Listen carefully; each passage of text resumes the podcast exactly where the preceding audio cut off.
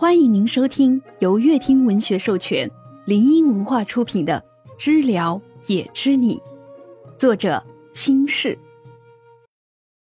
第十七章：今天不下雨我就信。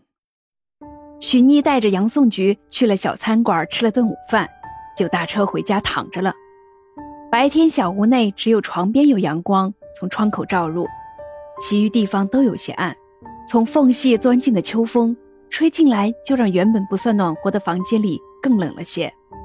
许妮的腿窝在被里，上半身靠着墙，随手拿了本书放在背上。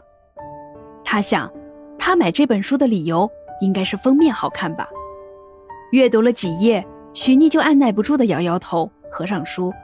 内容不佳。坐在飘窗那头画画的杨颂菊，听见许妮的话，笑了笑，没说话。许妮又随便翻阅了几页，就放到杨颂菊的手边，开始唉声叹气。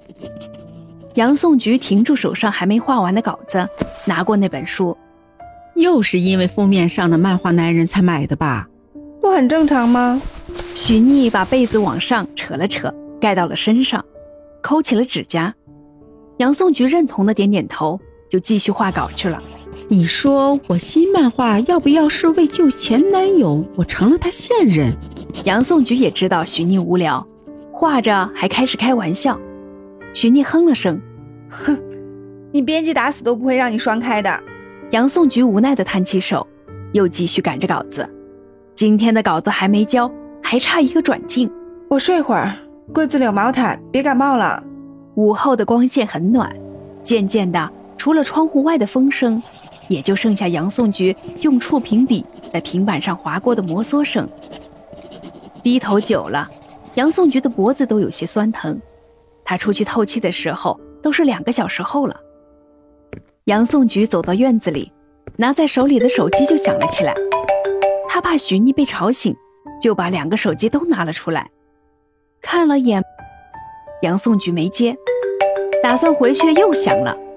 杨颂菊接了，还没有开口，那头就开始说话：“许妮，你赶紧过来，我给错卡了。”“喂，许妮，他们说话呀！”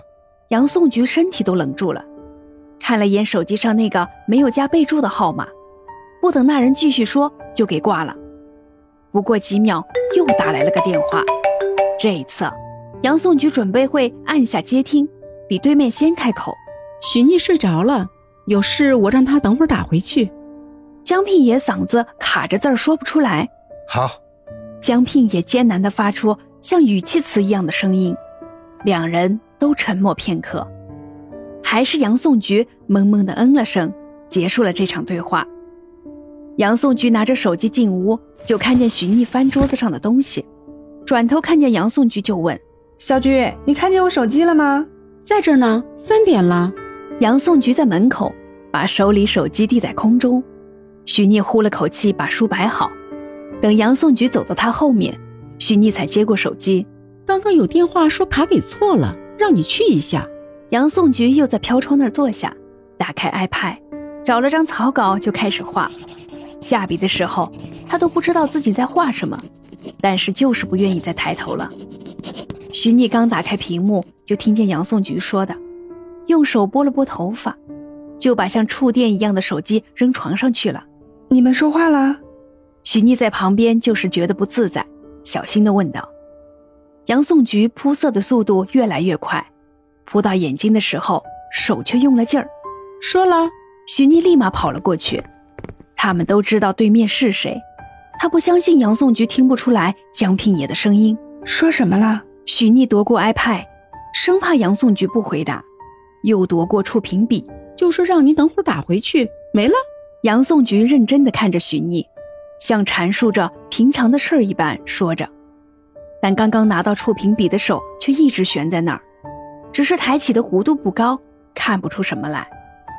许逆怀疑地观察着杨颂菊的表情，渐渐放下心，把东西还了回去，就跑去厕所。今天不下雨我就信。杨颂菊看着许逆跑进厕所的背影。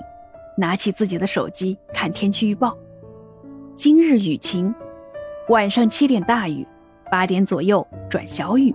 许逆，你坑我！杨颂菊瞪着眼睛，去拍厕所那扇早就被许逆提前锁上的门。